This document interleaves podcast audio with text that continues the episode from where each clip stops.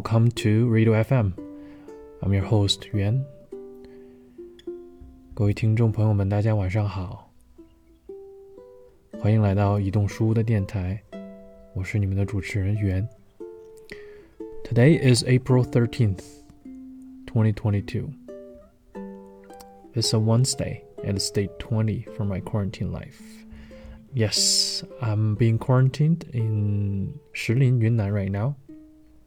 As I'm recording the show by the window, I can see from the outside that the spring has come.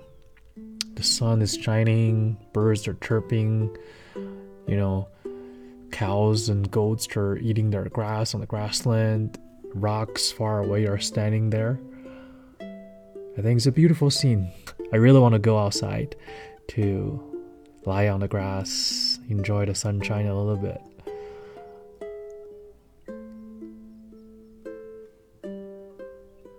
今天呢是四月十三号，二零二二年。我现在仍在云南的石林，在进行着隔离的生活。今天呢是我的第二十天隔离了。在我录制节目的时候，我就坐在窗边，看着外面生机盎然，阳光洒在地上，鸟儿唱着歌，远处的石林。也耸立着，不时也会有一些啊牛儿啊、羊儿啊在吃草。所以受到春天的感召，我也特别想出去，躺在地上，去享受外面的温暖啊。但是，但是我现在还不行，嗯，可能还要需要十天的隔离吧，才能会有一些自由。So what about you right now? if you happen to live in Shanghai, I think um, a lot of people over there they are being quarantined as well for a long time. So, what's the most interesting thing you have done during your quarantine time? And what's the most depressing moment in your quarantine time? 如果你恰好生活在上海呢，估计也在进行着隔离的生活吧。那在被隔离的时候， 你做过的最有意思的事情是什么呢？最让你沮丧、压抑的事情又是什么呢？But anyway, I really hope everyone can enjoy their life no matter where they are, no matter in your quarantine life or not, no matter you're traveling, uh, no matter you're sick or healthy. The most important thing for me is just to be happy and I feel happiness is more important than money, than success, than anything in the world for me. So hopefully, in this difficult time in China, around the world, you can stay happy as well. 所以无论你在哪儿，无论你是否进行着隔离，我也希望你能够开开心心的，因为对于我来说，开心比金钱、比成功更重要、更难得。 在这个比较艰难的时候，也希望你能保持这一份开心吧。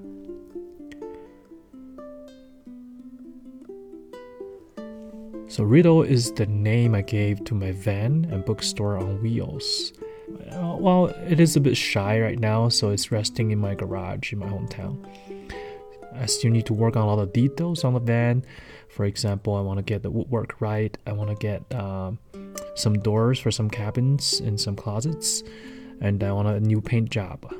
So when I drive this van, everybody will notice, oh, that's Riddle, because because the color and because the design uh, of the paint job as well. My goal is to drive Riddle around to different places, to cities, to villages as a mobile library or mobile bookstore to provide people chances to find their favorite books. And uh, hopefully, through this this uh, street art performance or something like that, I can encourage more people to read more, to find about themselves more in the books, and uh, to meet new friends because I feel like it's a community for the idealists as well. Riddle 呢，是我给移动书屋我的货车起的名字。嗯，它现在还在我的家乡，有点羞涩，因为 很多的工作还没有完成，所以我会让他的木工做得更细致，比如说还有一些门啊没有安装，然后还有一些边边角角还要去打磨、刷油，嗯，还有很多的细节工作吧。当然了，我也想给 Riddle 一个特别绚丽的喷漆设计，所以我开着 Riddle 的时候，大家会说：“哦，那辆车就是 Riddle，就是那个移动书屋。”我的梦想呢，就是开着 Riddle 去很多的城市和山村，作为一个移动图书馆或者是移动的书屋，希望能够给大家，嗯，提供一个空间吧，去喜欢阅读，去在阅读中找到真正的自己，然后也建立一个这样子的理想者的小社区吧，嗯。So recently, I found a really good blog online, and uh, it's a blog managed by a bookstore. The bookstore is in Anhui, Hefei, and it's called Paul's Pocket Bookstore. So I immediately, you know, followed the channel, and then and added its owner on my WeChat. Uh, we started to talk because that WeChat blog was a collection of poems, and it's something I like to do on my Riddle WeChat account as well. So we started to talk, and then uh, we want to collaborate on one blog. So this week, Rido WeChat account has uh, has published an article about letters people wrote to their loved ones. 嗯，最近呢，我在网上发现了一个很有意思的公众号，然后它也是一个独立书店主理的。这个独立书店叫做保罗的口袋书店。 然后我马上也加了书店的创始人的微信，叫女巫。然后我们也聊着聊着，因为他们做的公众号和 Riddle 做的公众号特别的相似，他们那一期做的是一些诗的合集，所以呢，我们就聊要不要去合作一期。那最近在 Riddle 的公众号“流浪 Riddle” 上最新发出了一篇文章呢，就是我们合作的这篇博客，是很多人寄给。心上人的一封信。When we are collaborating, I happened to read one of the letters that the person sent to Niu. That letter was just so sincere and so moving. I almost felt like I wrote this letter to my loved one, to be honest. So while I was translating this letter, I got welled up. And uh, this is the letter I'm going to read to you today. 在合作的过程中呢，我恰好发现了一封一封寄给爱人的信。这封信呢，在我翻译的过程中，特别的真挚，特别的感人，我也泪眼婆娑，因为就感觉像自己给爱人写的信一样。所以在今天的 Radio FM 里边，我也希望能给你读上这一封信。那因为新的主人要求匿名，其实我十分想邀请他来在节目中亲自读这封信给我们听，但是呢，我没法联系到他，所以很遗憾，那只能由我来去读英文的给大家吧。希望有一天能够邀请到他，在我的书上读中文的这封信的版本给大家听。Well, this letter was written in Chinese originally, so I really want to invite her to read this letter to you guys. But unfortunately, she wants to remain anonymous, and I don't even know who this person is. So, hopefully, one day we can invite her to our show to read this letter in Chinese to you guys. But in today's show, I'm not gonna read the English version to you guys. Alright, here we go. Dear, hiya. Hope my words find you well. First, please forgive my sudden and intimate manner of addressing you. It's two o'clock in the morning. I'm sitting on the bench at Shigu Road. Extremely bored as I am, I swallow the last sip of the orange juice. Not fizzy anymore. It's a bit nippy out here. the wind up girl toy in the closet of the toy store is still spinning. Dimmed yellow light is reflected on her diamond dress, sparking an iridescent glitter. Yet the noise from the AC external unit drowns out the music, mixed with waves of laughter from the sleepless souls in the city. The night doesn't appear that quiet, like my heart. As for me, I immerse myself in editing this letter I don't know how to send. Are you asleep at this moment? Are you curling into a ball like a peaceful cat, forgetting your daytime tiredness for now? After dinner, you took me to the seashore, walking slowly. You jokingly remind me to lose my shoes and socks, a walk barefooted, so that we could be part of the ocean. I said nothing but smiled and followed suit. You asked me where I see myself in the next few years. Hands in my pocket, I said bluntly that it was not a time. Yeah, not a time. But do we really have many years to come before us? I want to tell you a story, but it's too long. As long as 1001 Nights. I won't get to the end of it even if I tell it for three days and nights straight with no food or drinks. So, long story short, is my plan. I've liked you since the very beginning to this day. I always remember the first time I laid my eyes on you down at the dorm. Beams of May sunshine shoot through leaves' gaps, leaving scattered sparks on your hair. You, with your curling eyebrows, were walking towards me. The surroundings came to a sudden halt. I didn't know where to put my hands or feet. Only this sentence down upon me. The first encounter with you is a reunion with an old lover with two burning cheeks. I forgot the basic manners, not even saying hi to you. I totally forgot that we've been talking online for days. You held my hands naturally. The softness and warmth from the touch of your palm sent stimuli rushing to my central nerves. Suddenly, from your eyes, I saw a distant future a future where I could see the warm depth of blue and hear the resounding songs by the whales in the sea.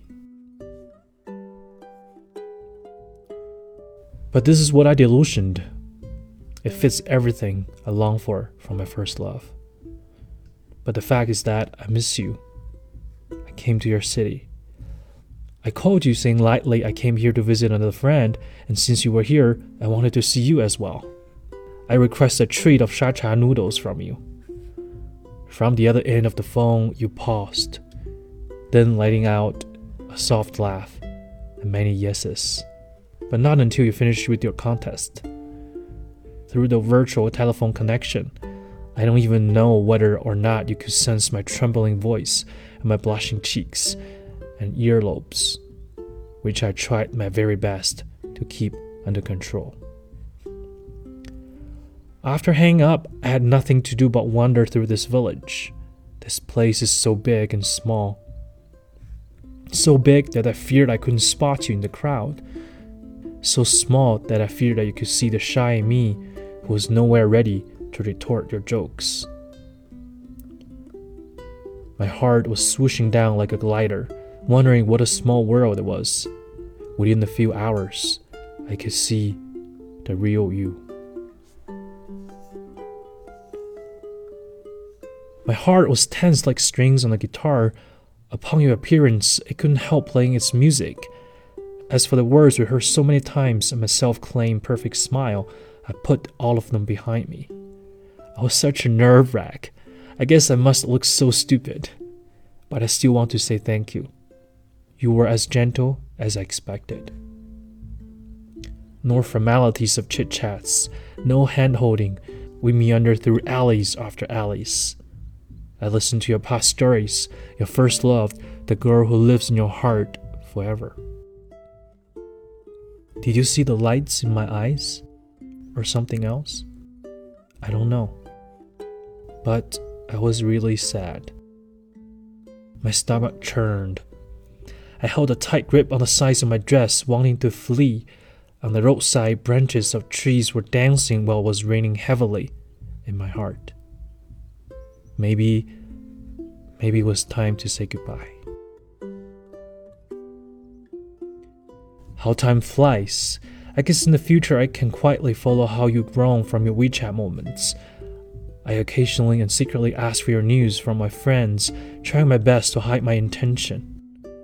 After some thought, it was nothing but a resigned disappointment. You've lived in this ordinary world together for more than 20 years. Stinks of dirt fill our breathing air. Waning moon, full moon, and waning moon again hover above our heads. We may not have seen the same cloud, but definitely have seen the same sky. You don't love me? I don't want you to settle for me either. Me to your heart and soul, no matter they're mountains and rivers away or our eyes are just one line away. They are equally far away from each other. A cliche I'll borrow here. You're the love of my life, but you never know who I am. Loving you has nothing to do with you. Like in Rick and Morty, there are innumerable versions of me and you in parallel universes. Though I cannot travel through times or space, I keep praying that in Ruicheng, we'd have a perfect ending. I'm going back. I'm sorry I couldn't keep the promise of going to breakfast tomorrow with you. I don't want to say goodbye to you. There is no way to count how many attachments I have, and forever, I'd always want to keep them longer, keep them more. But they're not meant to be kept. If so, allow me to wish you a sunny path ahead. Things I want to do with you, I can do them well by myself. The best goodbye is to look forward and start a new life. I won't cry, and I hope you'll never forget me. I'll go traveling, see how the sun rises and sets, see falcon fly across the sky see the banquet around the bonfire in Kamba. So long for now, the boy I deeply loved. So long for never, the boy of mine.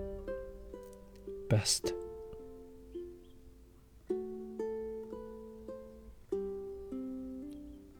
So, how do you feel after listening to this very sincere but sad letter?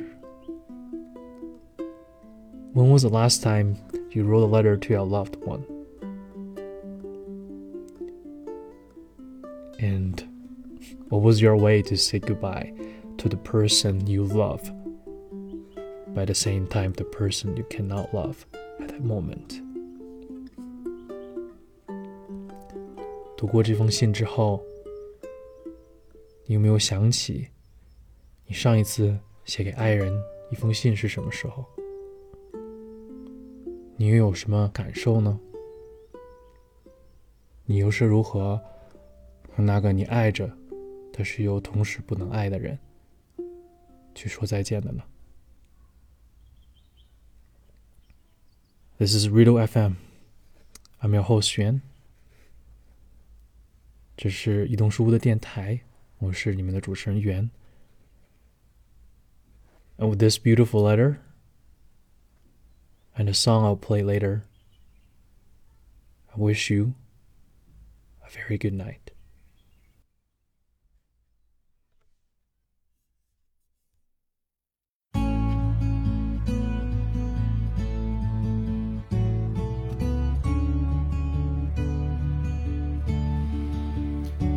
And for the first time today, I think I'm really missing you. 孤身去面对，没有了你的旅途。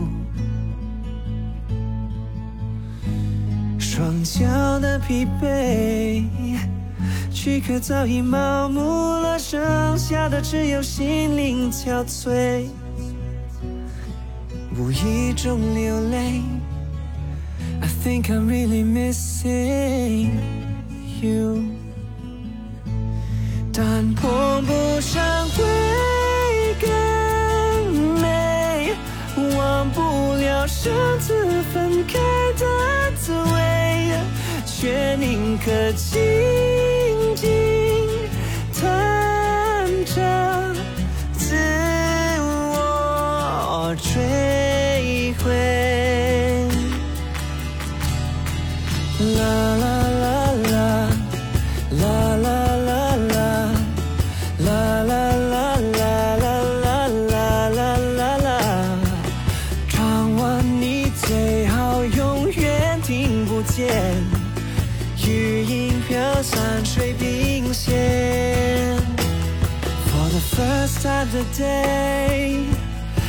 think I'm really missing you. 深陷回忆漩涡，如何离开这绝路？孤单的疲惫，若能预见这结果，是否仍执意纠结相随 ？For the first time today, I think I'm really missing you. 但碰不上会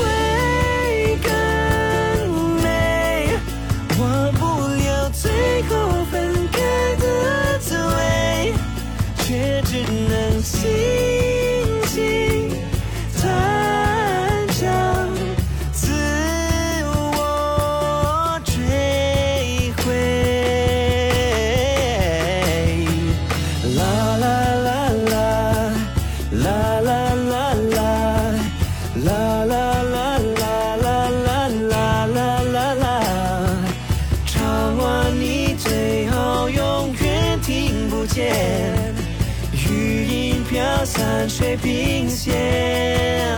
I'm singing，要说再见，要说再见，说完再见就是不要再见。唱完你最好永远听不见，没有我们的永远。For the first time today, think I'm really missing you. 孤身去面对。没有我们的旅途。